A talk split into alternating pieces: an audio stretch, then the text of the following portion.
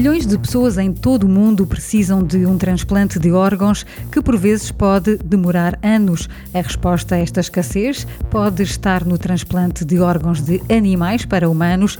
Esta é a convicção da startup americana de edição genética eGenesis, cofundada por George Church, um cientista de Harvard. A eGenesis dedica-se à alteração genética de órgãos de porcos, como rins, corações e até pulmões, com o objetivo de permitir o seu transplante para seres humanos.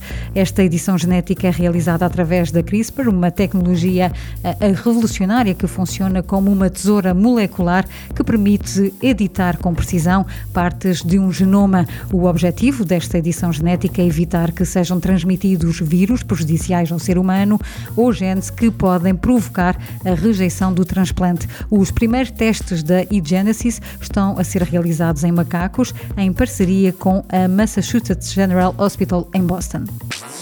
Super Toast by Faber Novel.